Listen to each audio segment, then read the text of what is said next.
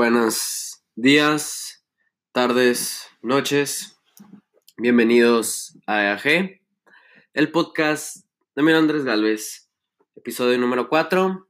Yo es un episodio número 4, así es como estaba diciendo, pero es un episodio especial, puesto que ya superamos lo que es la trilogía de los, de los Mis, en lo que respecta pues el primer episodio fue Mi actualidad, el segundo episodio fue Mi drama italiano y el tercer episodio fueron Mis metas, entonces ya superamos lo que sería esta trilogía y ahora pasamos a pues a nuevos horizontes aquí con el podcast. No sé a dónde vayamos a llegar, pero se vienen se vienen cosas grandes, de eso no hay dudas. Pero al menos lo que, como yo les comenté en el podcast pasado, en el que me acompañó Mai, qué loco que ya de eso pasó una semana. El día de hoy vamos a estar respondiendo preguntas y yo las responderé. Hubo oportunidad en mi Twitter, arroba eagalvesa, igualmente en mi Instagram, e.a.galvez, para poder dejar preguntas. Entonces, aprovecharé este podcast para responder estas, a estas personas que pues, se dieron el tiempo para dejar las preguntas. Yo me daré el tiempo para responderlas. Y pues bueno, me voy a poner un límite de algunos 30, 45 minutos, dependiendo del tiempo en el que dure respondiendo las, las preguntas. Y en ese tiempo extra, si existe, pues estaré platicando de otras cosas. Entonces, podemos empezar. Y tenemos primero, ah, lo que escucharon al principio fue el intro de cumpleaños, creo que se llama de Osuna porque la he estado escuchando entre ayer y hoy, porque me recuerda mucho a mi prepa. No me pregunten por qué, pero, pero en parte sí. Entonces, si ustedes tienen este mismo sentimiento hacia el reggaetón, incluso cuando no es su género favorito, pues me siento identificado con ustedes. Ahorita son las 9 con 9, wow, pm, aquí en Milán. Estoy sentado en la salita, viendo hacia hacia afuera, aquí las motos, las luces, la calle está un poco solita, pero igual se aprecia todo este rollo. Entonces podemos a responder las preguntas. Em, yo creo que sí diré a las personas que las dejaron, pues en parte de respeto, para que sepan que, que fueron ellas. Entonces, Juan Vigil pregunta, ¿qué fue lo que más te gustó del Milan Inter? Juan Vigil, yo lo conocí si recuerdo bien, como cuando fui empacador de, del Al Super y de ahí nos llevamos más que nada para hablar de fútbol, pero sobre todo del Milan, porque los dos somos tifosi de este equipo tan mierda que nos hace sufrir semana tras semana y que ha ganado siete Champions en su historia, eso no lo olviden. Entonces, respondiendo a su pregunta, ¿qué fue lo que más te gustó del Milan Inter? Yo fui al Milan Inter 23 3 de septiembre, si me acuerdo bien, 22, 23 de septiembre fue este pasado. Lo que más me gustó fue una atmósfera muy padre porque ir a un partido, pues miren, yo a los únicos partidos de fútbol que he ido en mi vida, o sea, oficiales, pues, fueron a un Puma Santos en el 2017, cuando fui a la Ciudad de México y nada más fui 45 minutos y estaba medio vacío porque a Pumas no le estaba yendo bien en ese momento, no hubo goles, no pasó nada. Y en cambio, pues el Milan Inter, o sea, una experiencia completamente diferente porque fui con unos amigos que y, hice a partir de la interweb desde hace varios, mm, varios años y los pude conocer finalmente. Y luego fue eh, durante este tiempo del drama italiano que yo no sabía qué pedo con mi vida. Igualmente lo disfruté muchísimo.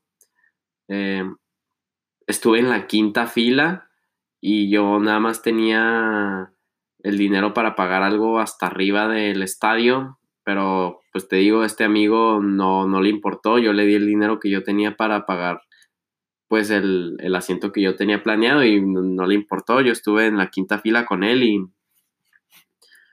se disfrutó muchísimo, o sea, todo el proceso desde, desde estar en el centro de Milán y para esto, ese día también era Fashion Week. O sea, se estaba terminando la Fashion Week y era el derby de Milán. Entonces, desde chicas guapas acá en su rollo de Fashion Week, tenías a los tifosis del Inter y del Milan y de todo el mundo porque, pues miren, yo soy mexicano y luego uno de mis amigos era escocés, el otro, el del boleto es de Guatemala y luego nos juntamos con un compa de Venezuela y otro de Siria o Libia, algo así. Entonces, para que vean que el fútbol es mundial, nos une a todos. Y yo diría que más que nada, entonces lo que me gustó fue la atmósfera porque pasaba algo malo y todos gritando, va fanculo, porca Troya. su merda, no sé, este, pero pasaba algo bueno y aplaudíamos, nos parábamos, este, todo lo que pues se hace para, para darle apoyo al equipo y perdimos 2 a 0. Un gol fue, fue una pendejada, debió haber sido fuera de lugar, yo lo sé, yo lo sé, pero el otro pues sí, o sea, entonces ganó el Inter, pero independientemente de eso, yo disfruté todo el proceso en el estadio, con la música, con los tifos, que son estas mantas impresionantes que tienen los dos equipos, con con toda la atmósfera. Entonces, para responder la pregunta por decimacuarta vez que digo esto, y ya tengo que dejar de repetir palabras que me tengo que poner eso de propósito de año nuevo para los podcasts.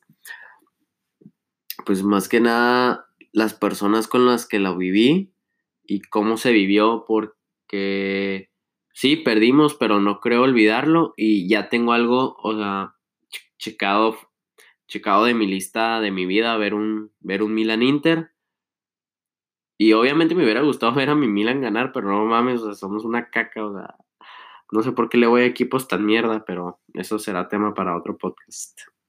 Siguiente pregunta, me pregunta el Jimmy González, Jaime González, ¿cómo te va con los cambios de lenguajes? Eh, pues mira, yo tengo suerte porque yo vine aquí a Italia sabiendo un italiano básico medio. Y ya con el tiempo, con el tiempo y además con todo mi drama, porque parte de mi drama me, me pujaba mucho a tener que explicarme en italiano, entonces yo creo que también eso tuvo mucho que ver para, para agarrar más vocabulario, más flexibilidad con el italiano. Pero yo tengo dos clases, una básica y una media. Pero no importa en cualquiera de las, en las dos, en el momento en el que entro en el salón me apendejo. Yo podría estar afuera, yo podría estar afuera aquí en la ciudad y por ejemplo ahorita, antes de, de ver una película que ahorita hablo de eso, este, me compré, compré una cerveza, una caguama de estas que venden aquí, un euro. Excelente, excelente precio, carnal. Una caguama, un euro. ¿Cómo? ¿Qué, ¿Qué piensan ustedes? ¿Es un buen precio? ¿Es un precio razonable? No sé, pero para mí sí. Y acá, o sea, con toda seguridad entré al Starbucks que está enfrente de la, de la casa y le dije a la señorita que, de que ah, scusa, forse mi puoi fare un favore, ho bisogno di cambio di soldi perché questo biglietto di 50, forse due, de, due da 20, uno de 10. Incluso, y también cuando estoy solo a veces me pongo a pensar en italiano, pero el momento en el que entro en clase, o sea, me apendejo muchísimo y empiezo a hablar. Eh, eh, eh, y pues no hay problema porque, o sea, estoy aprendiendo y yo vine aquí para perfeccionarlo. Pero una que otra vez me duele la cabeza. Y no lo digo en mal plan, sino porque simplemente, o sea, escuchar y escuchar y escuchar y escuchar, o sea, termina siendo un poco fatigoso, porque aunque ya pasé esa etapa de tener que traducir todo al español, todavía es como una etapa de comprobar que si lo que estoy escuchando va con lo que estoy entendiendo. No sé si eso tiene sentido, pero lo podría explicar así. Y también por, por eso el podcast es bueno para mí, porque me pongo a hablar en español, me escucho a mí y sé que alguien más me está escuchando. Entonces, y además, pues por ejemplo, ahora estoy leyendo las preguntas en español. Todo lo demás en mi vida básicamente está en italiano, más que nada, o en inglés. Entonces, el poder expresarme en español, y no solamente en español, sino en español mexicano, es algo muy bonito. Pero el cambio de lenguaje, pues yo creo que va muy bien. Ojalá ya para junio, que sea la fecha que me vaya, ya se haya logrado la meta de perfeccionar el italiano. Voy a tener mi, mis diplomas de nivel básico y de nivel medio, que pues eso es lo que busco.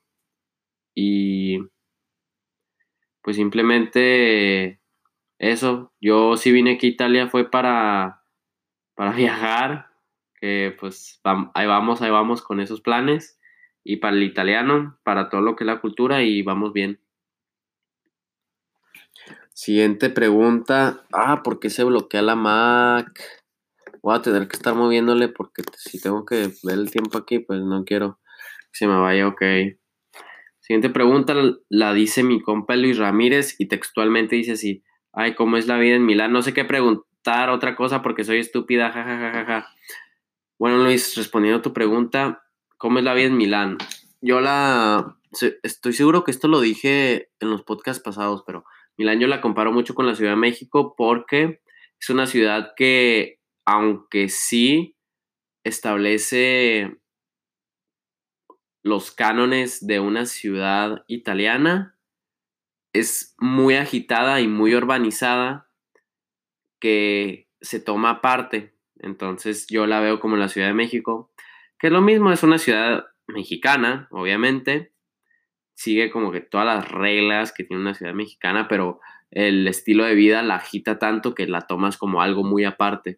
Y así incluso la ven propiamente los italianos y los milaneses más o menos, porque los milaneses con los demás italianos son un poquito creídos, pero al mismo tiempo al estar recibiendo y recibiendo no solamente migrantes internacionales, sino migrantes de la propia Italia, de que no, es que yo soy yo soy de Umbria, yo soy de Liguria, yo soy de, de Sicilia, de Calabria, más que nada del sur, más que nada del sur.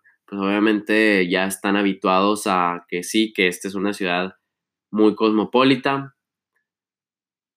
Y mi vida, pues esa es mi vida, mi vida de oper, es como un tema aparte, porque son las rutinas de niñero, pero al menos la vida en Milán es, es cómoda, como comenté seguro en los otros podcasts, hay muchísimos asiáticos, hay muchísimos peruanos, hay uno que otro estudiante gringo, los se ha vuelto muy turística según esto en los últimos años, yo no sabría comprobarlo porque apenas estoy, pero al menos el domo está prácticamente lleno de turistas y y pues es que hay oportunidad, incluso yo mismo me pongo de turista una que otra vez porque hay muchas cosas que hacer aquí, pero es una ciudad tan grande que a diferencia de, por ejemplo, Firenze, o sea, Firenze hay necesidad de varios días para poder conocerla del todo, pero la caminas, al menos en lo que es caminar el transcurso, o sea, es un día, ya lo demás como tus extras, pero aquí en cambio en Milán, o sea, es grande, es una ciudad grande y, y, forzosamente te vas a tener que mover de una manera u otra, ya sea por tram, por autobús o por metro.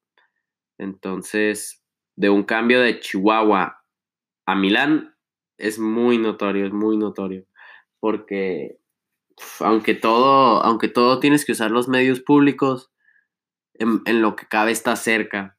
Y en cambio en Chihuahua todos manejan, la mayoría tiene carros, todo está lejos, pero se llega rápido, las distancias son muy largas, en cambio los tiempos son muy cortos. Y aquí es un poco parejo, o sea, la, similitud de distancia-tiempo es similar. ¿Qué otra cosa puedo decir?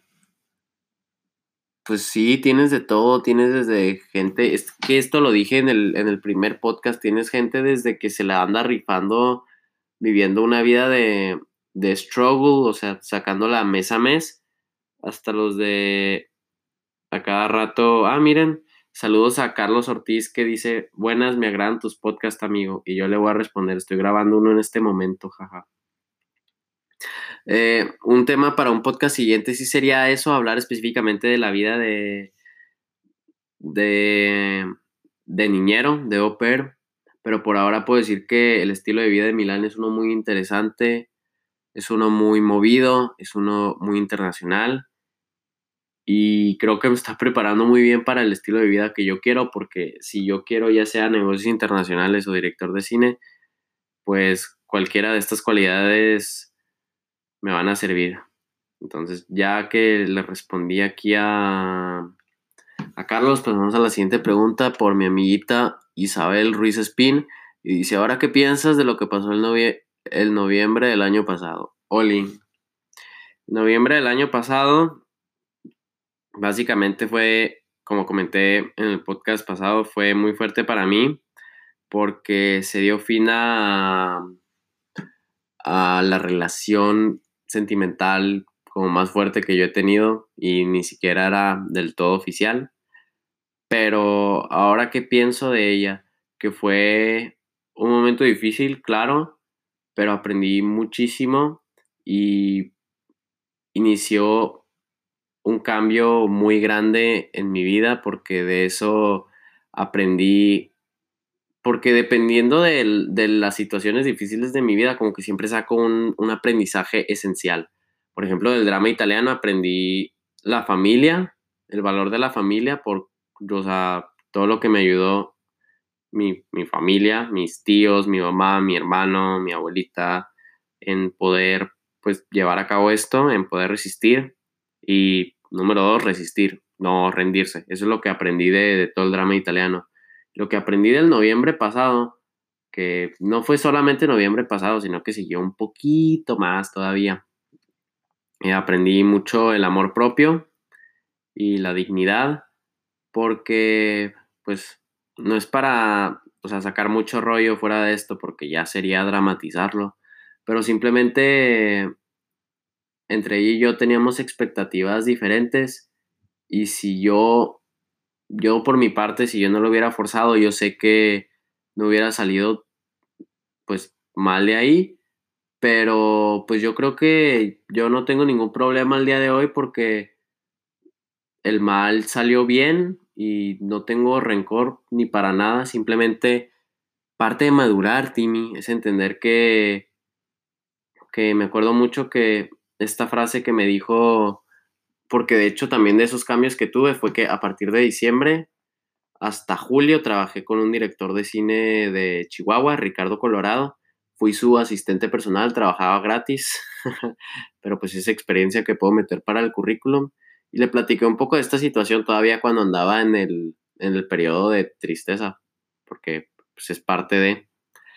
Y me dijo que, que pues es normal y especialmente siendo la primera vez, pero también de parte de eso del amor propio y de la dignidad es entender que, que como él, él me dijo, las personas podríamos compararnos como árboles puesto si queremos que nuestro tronco crezca grande y fuerte, una que otra vez se tienen que cortar ramas. Y pues sí, se aprende difícilmente, pero yo sé que me va a servir para toda la vida y como digo, no tengo ningún rencor y hasta lo veo con, con un poco de cariño. Siguiente pregunta.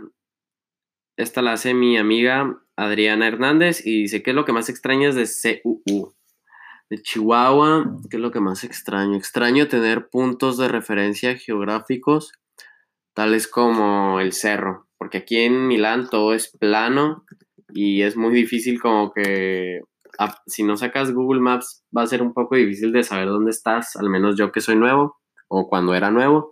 Y en cambio en y en cambio en Chihuahua, por ejemplo, siempre te puedes guiar ya sea por cual, cualquiera de los cerros, ya sea el Cerro de la Cruz o el Cerro Grande. Eso es, es, bonito.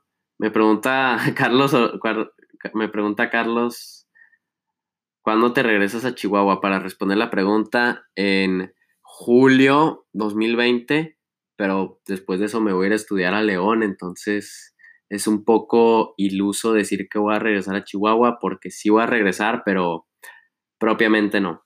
Entonces estaba respondiendo qué es lo que más, pues sí, por ejemplo, todos esos paisajes propiamente de rancho de Chihuahua los extraño, extraño mis amigos, especialmente los que hice este último semestre de la prepa.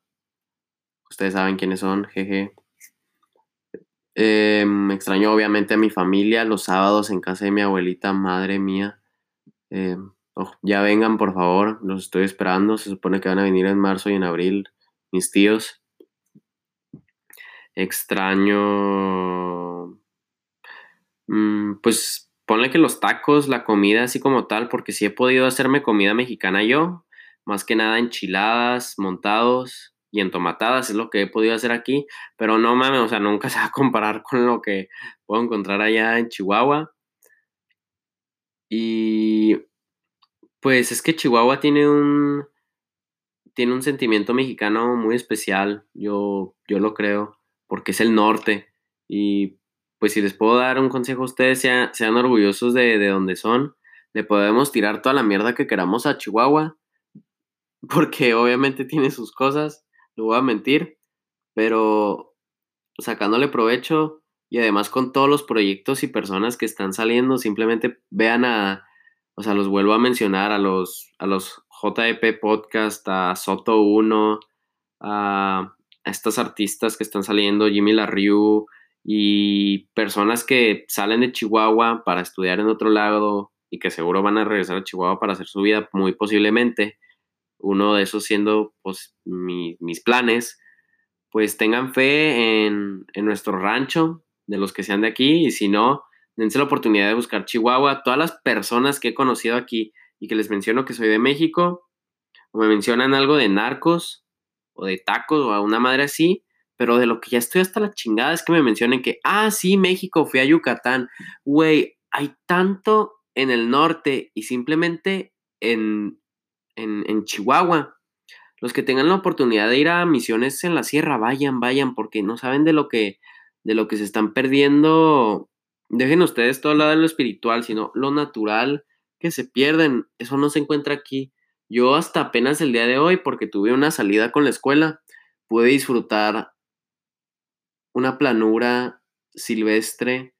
Y ustedes en Chihuahua, no mames, o sea, váyanse a un puto terreno, tienen ranchos a una hora. Aprovechen eso.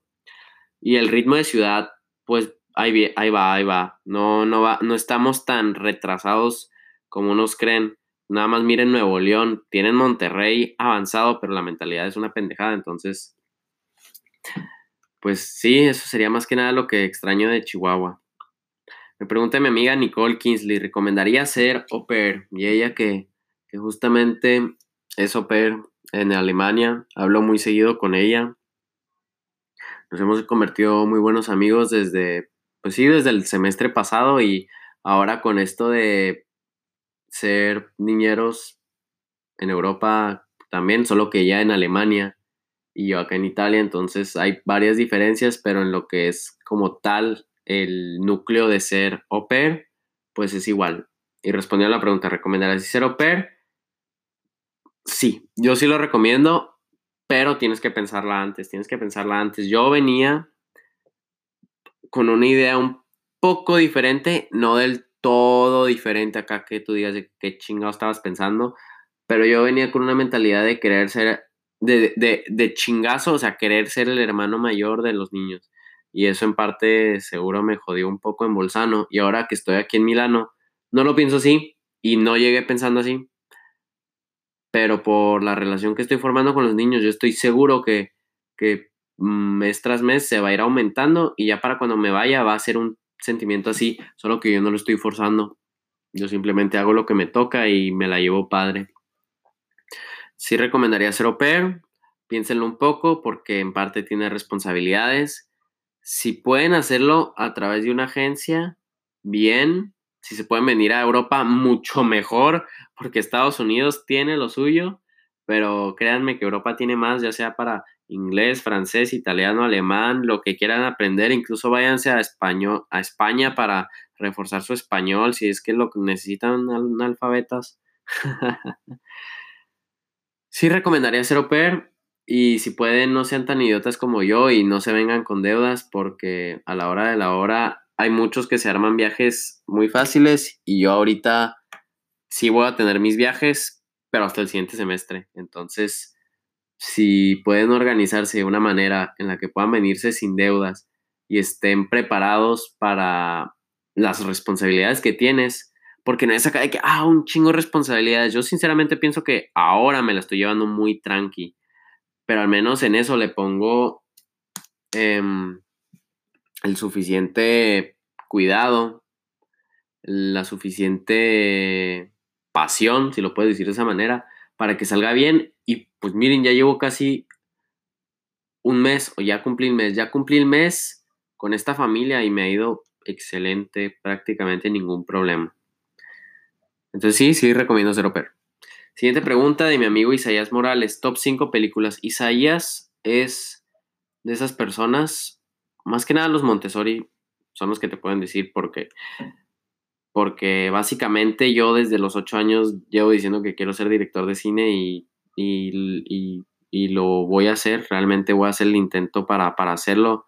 No tengo metas de Oscar ni, ni tal, obviamente quien no, no sueña con eso, pero mi verdadero sueño es hacer mi película, que la gente la vea y que se aprecie. Más que nada, no, no, con eso yo ya soy feliz y yo ya fui director de cine, pero pues va piano pianino. Todavía tengo, así dicen los italianos, piano pianino. Tengo 18 años, no me esfuerzo y sí tiene mucho que ver la cultura cinemática que tienes para ser un buen director, porque aunque mucho del cine actualmente es referencial, pues tiene sentido que lo sea, porque tú te tienes que inspirar de otras películas para saber qué es lo que tú quieres contar en las tuyas. Entonces, mis top 5 películas. Yo no tengo un top 5, pero tengo un top 4. El número 5, mm, o sea, me lo puedes dejar afuera. O sea, hay, hay, hay muchos. Hay, hay, muchas que pueden agarrar el número 5. Pero el top 4 va así. El número 1 es Train Spotting. Todas estas tienen que verlas de a fuerzas porque, pues, si, si no, no serían mis películas favoritas y no las estaría recomendando porque realmente valen la pena y, y, te hacen, al menos a mí son las que me hacen enamorarme del cine. Y por ejemplo Trainspotting llevo tres años seguidos viéndola porque la veo todos los años cuando se cumple como el aniversario de que la vi por primera vez porque realmente me inspira muchísimo cinemáticamente. Y yo soy de los que llegan a ver las películas sin saber nada o prefiero no saber nada antes de, ver una película, pero para que se den una idea, Trainspotting es la historia de un adicto a la heroína en Edimburgo en los años 90 que busca salir de su adicción, pero siempre hay algo que lo para hasta que se le, hasta que se le ofrece una oportunidad para dejarlo.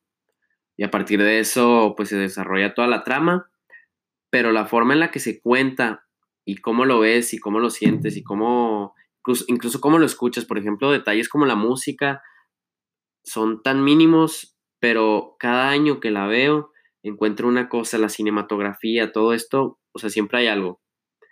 Esa es la número uno, Trainspotting, sin duda, sí. Para mí, ese tipo de, de vibra, ese tipo de, de ánimo, de mood para, para una película me gusta muchísimo. O sea, un urbanismo un urbanismo sucio, pero con, esperanza. Es, es, interesante porque en parte así es la vida, o sea, yo lo veo así. Va.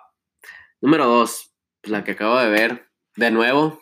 La que acabo de ver de nuevo, la vi por primera vez en el primer 31 Days, 31 Movies, allá en el lejano verano de 2016, Cinema Paradiso.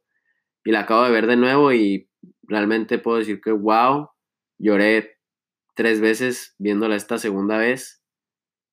Y en parte es porque ahora con esta segunda vista, el contexto y la producción que te ofrece esta película para contar una historia propiamente al amor hacia, hacia Italia después de la Segunda Guerra Mundial y hacia el cine es impresionante y todo a través de una historia tan humana de la amistad de Toto y Alfredo. Seguramente los que la han visto entenderán de lo que estoy hablando, los que no estaré diciendo puras pendejadas, pero como les digo, vean por favor estas películas. Simplemente son hermosas y, y pues dejen ustedes hermosas, son interesantes, son apasionantes, necesitan verlas. Número 3, esta fue mi película favorita número uno por mucho tiempo antes de ver Trainspotting y, y Cinema Paradiso y es El Caballero en la Noche. Y más que nada porque tiene un valor de repetición grandísimo. Yo puedo ver El Caballero de la Noche tan...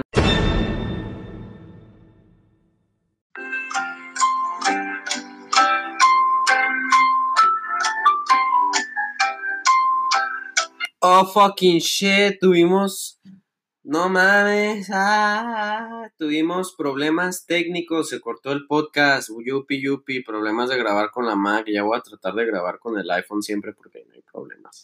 Me quedé en que el valor de repetición del Caballero de la Noche es grandísimo porque eso sí llevo desde el 2008 viéndola y es completamente entretenida con su trama que no solamente va siguiendo a Batman, sino que va siguiendo al Joker, va siguiendo a Dos Caras, va siguiendo incluso al, comisionado Gordon. Entonces se cuenta muchísimo y es completamente entretenida. Es una película de superhéroes, pero que va más allá y además le dio muchos ejemplos a las películas de superhéroes que todos conocemos ahora. Y simplemente Christopher Nolan, la manera en la que se manejó para presentar esta historia, pues ha sido tan buena que sigue siendo un total referente como qué es lo que una película, no solamente de Batman, sino de superhéroes tiene que ser. Pero no es tanto eso lo que me gusta, como digo, lo que me gusta es que es sumamente entretenida y bien hecha e interesante y simplemente fuera de su categoría. Y creo que eso sería como la mejor palabra para describir El Caballero de la Noche. Y la cuarta es igualmente Christopher Nolan, que miren, yo tengo una Trinidad Santa, si la puedes llamar de esta manera, de directores, que son Christopher Nolan, Quentin Tarantino y Martin Scorsese. Por ahora dejamos a Quentin y a Martin de un lado porque no estamos hablando de ellos, aunque obviamente son parte de la Trinidad. Pero el punto es que Christopher es la cabeza, para mí no tengo dudas, porque simplemente está a otro nivel con la trama que maneja en todas sus películas, en todas. Es, es muy extraña la película de Nolan que no lleve una estructura sinceramente que te haga pensar no solamente de una manera cinemática, sino, pues es que miren, el chavo estudió literatura, entonces de que tiene que escribir bien, tiene que escribir bien. Y él dirige todo, entonces con más razón no hay nadie que conozca su historia mejor que él. Y yo queriendo ser guionista, director, con más razón quiero escribir cosas que solamente yo pueda dirigir, pero en el aspecto de que yo conozco también esta historia que quiero contar, que no hay manera que alguien más puedas contarla mejor que yo. Y la cuarta película es Memento, que yo estoy seguro que él habrá hecho algún otro cortometraje o alguna película de bajo presupuesto antes, pero este es como tal es su debut. Y de este sí que no quiero decir nada porque Memento tienes que verla a ciegas y luego entenderla y te va, o sea, te va a encantar. Y para mí en un 31 Days, 31 Movies, si recuerdo bien, en el 2017, o sea, se robó el show porque la estructura que manejó fue, o sea, te rompe la cabeza, pero de una manera tan entretenida y, y te hace estar tan expectante para la siguiente escena y para la siguiente escena y para la siguiente escena, que ese sentimiento de estar al borde de tu asiento y luego viendo una, una película de hace 20 años casi, es simplemente o sea, a mí, como digo, a mí me voló, a mí me voló la cabeza. Así, así lo digo, así lo digo. Es mi, mi top de películas para que se den una, buena checadita. Y luego, siguiente pregunta sería, ¿cuál es tu sueño interestelar? Esto me lo pregunta uno de mis mejores amigos, Santiago Arreaga, y no entiendo propiamente la pregunta. Podría ser, ¿cuál es tu sueño? Y pues ya lo dije, mi sueño es ser director de cine. Y que mi película, que mis películas sean apreciadas y, tal. Pero ¿cuál es mi sueño interestelar? Eh, te, te refieres, o sea, con el futuro del hombre en el espacio, porque no voy a mentir, yo sí soy un poco aparte de ese tema. Y no es tanto porque, porque no sea interesante, porque es muy interesante, sino porque porque no me gustaría que el humano dejara la Tierra, pero pues si ese es, el, es lo que se tiene que hacer, pues, ¿qué se le va a decir? Entonces mi sueño interestelar sería, pues, hacer un imperialismo galáctico a la madre acá, pum, pinche, conquistar uranio y la madre, y no, que Marte, que anda en bancarrota porque la madre, no sé, no sé. Pero la verdad es una pregunta muy difícil de responder, Santiago. Si pudiera ser un poco más claro, lo apreciaría. Pero por mientras te puedo decir eso. Así que sigamos. La siguiente es de Mike Quesada. ¿Por qué no te rasuras? No me rasuro porque, por lo que yo tengo entendido, corríjanme si estoy en lo incorrecto, compañeros hombres, uno se deja la barba un determinado tiempo y luego se la rasura para que la siguiente vez que se la deje, se la deje un poquito más y se la vuelva a rasurar, pero ya le creció un poco más y es como una constante evolución. Pero si el caso es tener que cortármela seguido, yo no tengo ningún problema, porque no es de que no, con barba me gusta más o no, sin barba me gusta más, yo me veo bien de cualquier manera, o yo lo pienso así.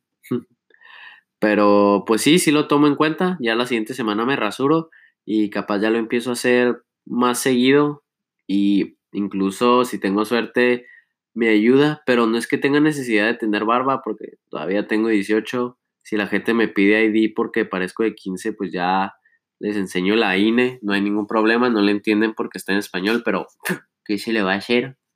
Lo que se puede responder. Mi última pregunta, me la deja mi querida amiga Ana Cris. ¿Me extrañas? El caso de nuestra amistad, Ana Cris, es que es muy extraña porque, porque nos empezamos no cayendo del todo bien porque a la madre tercero C y cuarto C ese año fue uno muy especial para mí, fue el que más me la pasé bien, no voy a mentir, pero porque mi nivel de pendejez andaba, era superlativo, o sea, cada día era superar la pendejada de ayer y, y era muy interesante, la verdad, porque si me pones a mí a, mi amigo Frisoni, a Santiago, a Tomás, a Ramírez, a Lopilato, a Hans, todos estos personajes, quien no haya estado en la serie con nosotros, no hay ningún problema, que no, que no sepan quiénes son, simplemente pongan un grupo de ocho idiotas gritando las pendejadas que, veían en Facebook en el 2017, en el 2018, y unanlo con comentarios de historia política y no sé, o sea, era una mezcolanza, pero siempre molestando a las pobres niñas, entonces por eso Ana Cris, pobrecita, no se la llevaba tan bien, pero pues este último semestre, de nuevo, las amistades se refuerzan y ella también estuvo presente vía mensajes, es de estas personas que mencioné en el podcast del Mi Drama Italiano, que, que pues estuvieron ahí para dar ánimos y todavía platicamos y la verdad a su fiesta de cumpleaños me puse hasta atrás para no entrar en palabras un poco más bruscas. Me la pasé muy bien. También menciona Bastardo porque fue mi compañero en esa aventura. Pero fuera de eso, o sea, es un comentario muy, muy aparte y, y yo diría que muy personal, pero pues es mi podcast, es mi diario auditivo, me vale madre. Yo admiro mucho a Ana Cris, si está escuchando acá el podcast, porque de alguna manera la siento como, o te siento como una, niña firme con sus ideales y al mismo tiempo divertida y abierta para pues las cosas y para aprender y para ser mejor. Y eso me, se me hace muy interesante. Eso es padre de la amistad y además siempre, siempre ahí dentro de esa de esa apertura que hay como persona, pues está una disponibilidad de amistad muy, muy bonita. Es para responder la, la pregunta, sí, sí te extraño. Y ya con eso respondí todas las preguntas. No eran muchas, pero creo que dieron cosas interesantes de acá hablar. Y ya vamos a llevar los 40 minutos de podcast. Entonces todavía tengo unos 15 minutos para hablar. Entonces, pues el día de hoy fue interesante porque hoy fue sábado, pero fue un sábado diferente porque en una de las dos escuelas a las que voy, que una, una es de la iglesia, específicamente los hermanos de San Francisco de Asís, de la Fundación de los Hermanos de San Francisco de Asís, y la otra es del, Estado, propiamente de, de Milán, de Italia, para los extranjeros. Lo, la de la de los hermanos de San Francisco de Asís organizaron esta salida como acá estilo excursión escolar para que ahorita a las 9 de la mañana nos encontráramos en, en, un, en una salida de metro y todos juntos nos fuéramos a esta abadía, que es el nombre de un monasterio, iglesia que se dedica a producir un tipo muy específico de comida. Estos, esta abadía se dedicaba a hacer pan o harina, si recuerdo bien. Entonces fuimos ahí, todos los de las clases. Yo, como les dije en los anteriores podcasts, en mis clases estoy con puros señores, pero ya me hice amigo de acá de un chavo señor boliviano que, que pues es muy buena onda y cotorreamos muy padre y además pues su situación está difícil porque él tiene dos trabajos y por ejemplo uno es en fines de semana es guardia de un antro y está pues básicamente toda la noche sábado y domingo en ese rollo y todo porque está haciendo un ahorro pues para también traerse a su familia acá, a su esposa y a sus dos hijas o un hijo, una hija, algo así. Porque ahorita la situación en Bolivia está muy difícil, como que golpes de estado y tal. Pero a mí me gusta porque se nota que, yo, o sea, no es para ah, darme flores a mí mismo ni nada, pero se nota que en parte soy un, pues soy como un relief, no sé cómo se diga eso en español. soy como un alivio, soy como un alivio porque pues imagínate, o sea, trabajar de esa manera y tener la meta de traerte a tu familia para acá y luego que tienes a, a Don Galvez diciéndote pendejadas para hacerte sentir bien, en parte. Pues sí se la da de pasar padre y nos la pasamos padre, me llevé mi cámara, tomé una que otra foto. La maestra que yo tengo en esa clase es súper buena onda, es muy linda conmigo, soy como, dice que soy como un, un hijito suyo porque pues todos los demás son señores, entonces yo soy el más joven y me pichó un café y, un croissant de desayuno, porque aquí en la casa me quedé sin leche, entonces no pude desayunar. Mañana me voy a hacer un huevito, no se preocupen. Y, y luego ya llegué a la casa como eso a las dos y media. Ya le seguía al guion de, de los tours que voy a empezar a hacer, porque voy a empezar a hacer tours, jaja. A ver cómo, como rollo extra. Yo creo que va a salir bien, los mantengo al tanto de eso. Hablé con, con mi mamá, que ahorita está de viajecito de Chaborruca con sus amigas en San Miguel de Allende. Hablé con mi amigo Mike, con Tomás, que estamos organizando lo de nuestros viajes en febrero, que también es un tema completamente aparte y que seguro estará presente en los siguientes podcasts. Pero por ahora pues vi Cinema Paradiso. Antes de eso salí aquí como, es que no es un Oxxo, sino que es como un mini super, pero pues exótico. Y me compré una caguama de Peroni, que es como la cerveza nacional junto a Moretti, es Peroni Moretti. Y me salió un euro y con esa me vi Cinema Paradiso y fue una muy bonita experiencia, porque nada más era un euro. Y fue padre. Y ya ahorita pues ya estoy terminando de grabar el podcast ya lo voy a publicar, me voy a dormir y tal. Y estoy muy feliz con este podcast, fue, fue interesante. ¿Y qué les puedo decir del siguiente? Pues que es una sorpresa, se vienen cosas grandes y pues más que nada les doy, gracias por, les doy las gracias por escucharlo. Si les gustó bien y si no, también. Eh, mi contacto en redes sociales, les repito, es eagalvesa en Twitter y e.a.galvez en Instagram. Eh, estaré con ustedes la próxima semana y nos vemos. Hasta luego.